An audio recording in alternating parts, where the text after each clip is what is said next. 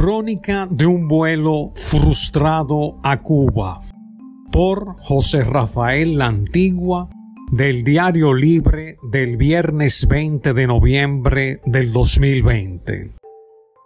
Habíamos planeado durante varias semanas viajar a La Habana en compañía de familiares y amigos. Un viejo interés entonces de conocer a Cuba que en otras dos ocasiones no había podido materializarse, había renacido gracias, en primer lugar, a las diligencias de un compadre que organizaba tours hacia la mayor de las Antillas, como nos enseñaron en la primaria, el largo lagarto verde, como la describió su poeta nacional Nicolás Guillén se decidió viajar por Puerto Plata, ya que todos, con mi excepción, residían en Moca.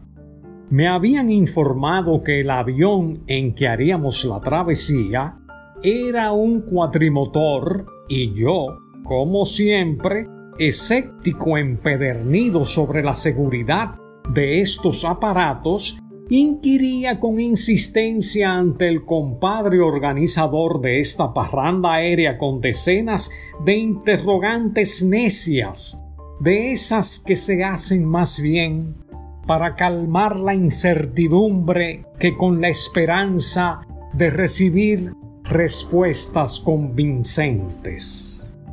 Quizá quedase la opción de que yo tomase el vuelo por el aeropuerto Las Américas.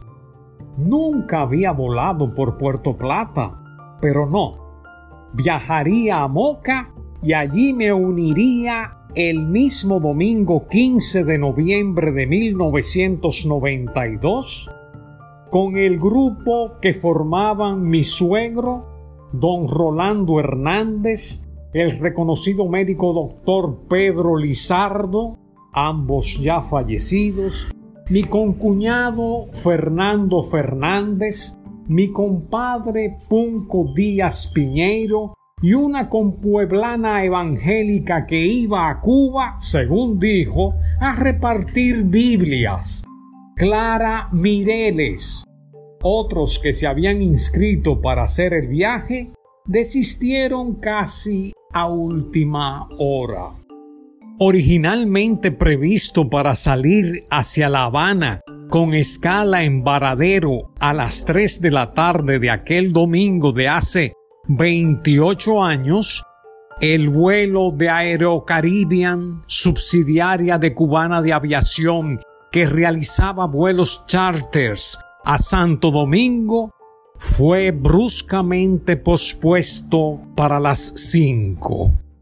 El aeropuerto Gregorio Luperón de Puerto Plata era ese domingo soleado, aunque un poco frío, un verdadero enjambre de pasajeros que se preparaban para tomar vuelos hacia distintos destinos. Centenares de turistas, diría yo, llenaban aviones jumbo y de otras dimensiones hacia Montreal, Múnich, Madrid, New York, Miami. Otros cientos de turistas llegaban a la costa norte en naves repletas desde Europa y Canadá para disfrutar las cálidas aguas del Atlántico. Todavía el norte puertoplateño era el destino preferido de dominicanos y extranjeros y no existía el aeropuerto actual de Santiago. A las 5 y 30 de la tarde, todavía el avión cubano no aparecía en la pista. Se informó entonces que estaba en el aeropuerto Las Américas abasteciéndose de combustible y que llegaría al aeropuerto Gregorio Luperón, creo que entonces le llamaban La Unión, hacia las seis y quince de la tarde. Los vuelos seguían saliendo y los pasajeros en espera era cada vez menos en el reducido espacio de inmigración donde todos nos encontrábamos en el momento. Poco antes de las seis y treinta, se cerraron las tiendas de zona franca, la cafetería y las dependencias del aeropuerto.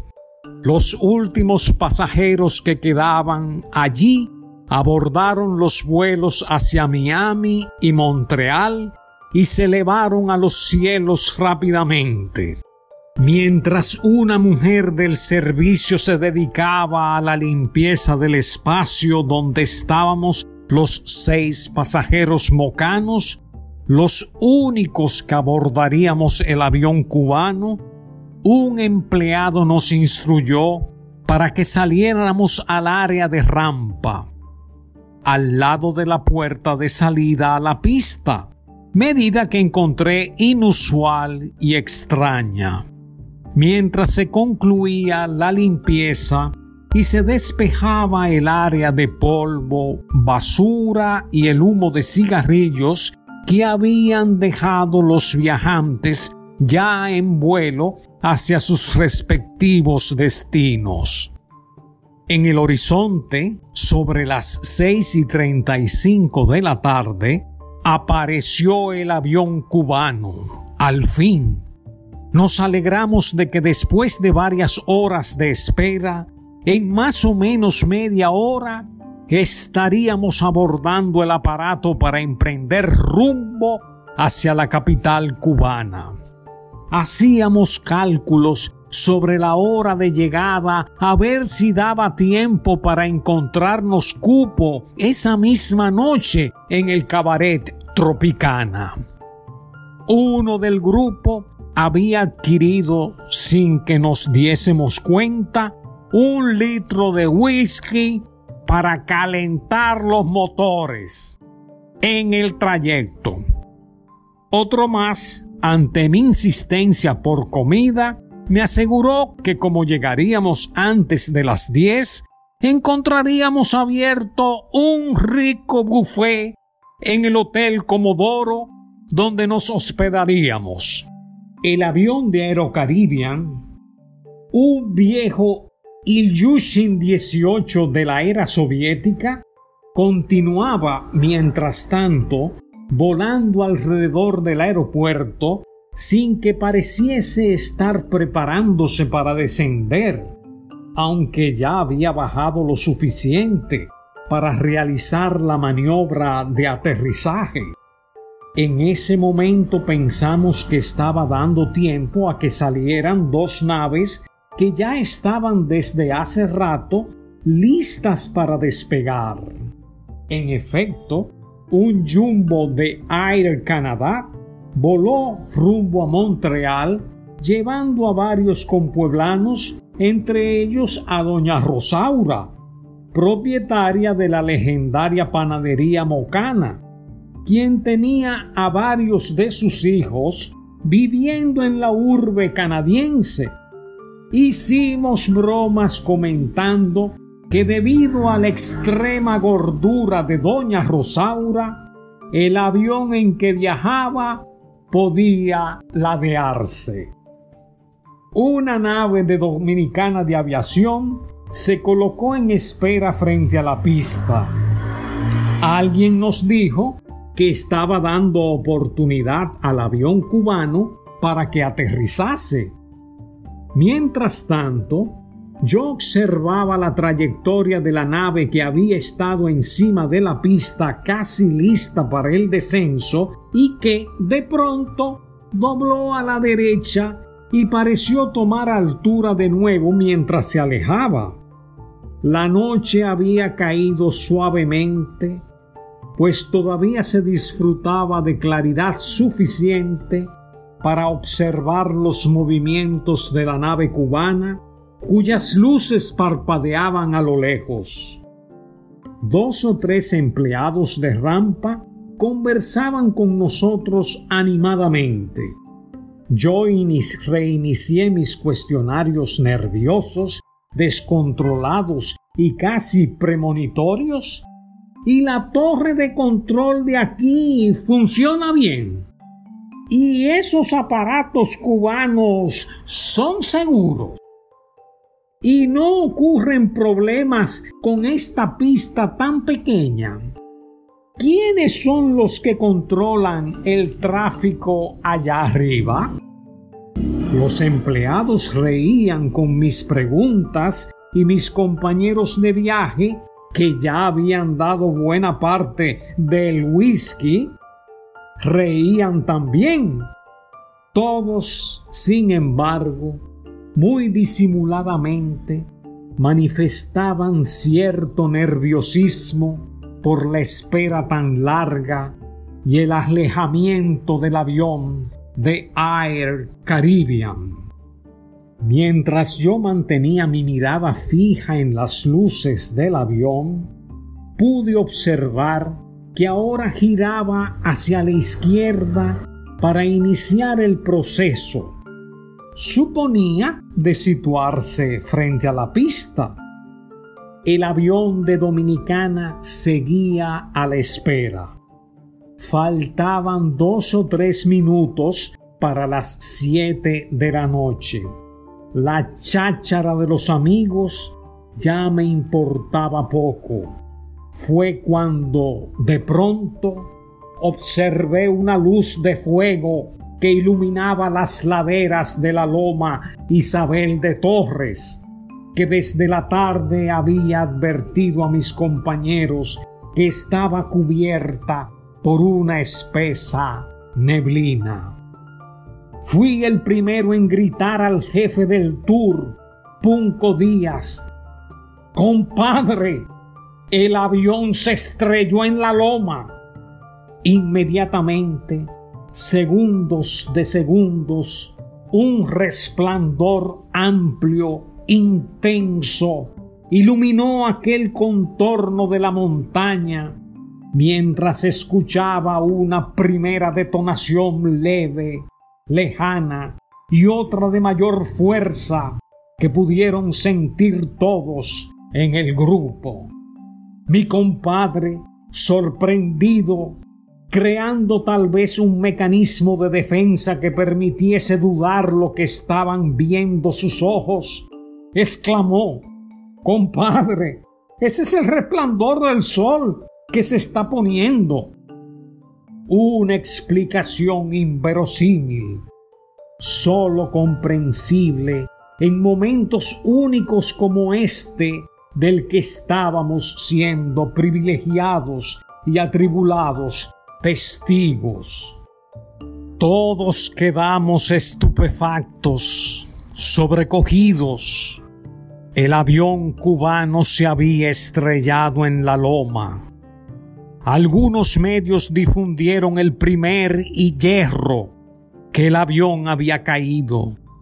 El mismo avión que había salido de las Américas para recoger solamente a esos seis pasajeros mocanos que éramos nosotros, no a 51 viajeros como también informaron con evidente apresuramiento algunos diarios en la terminal aérea de Puerto Plata.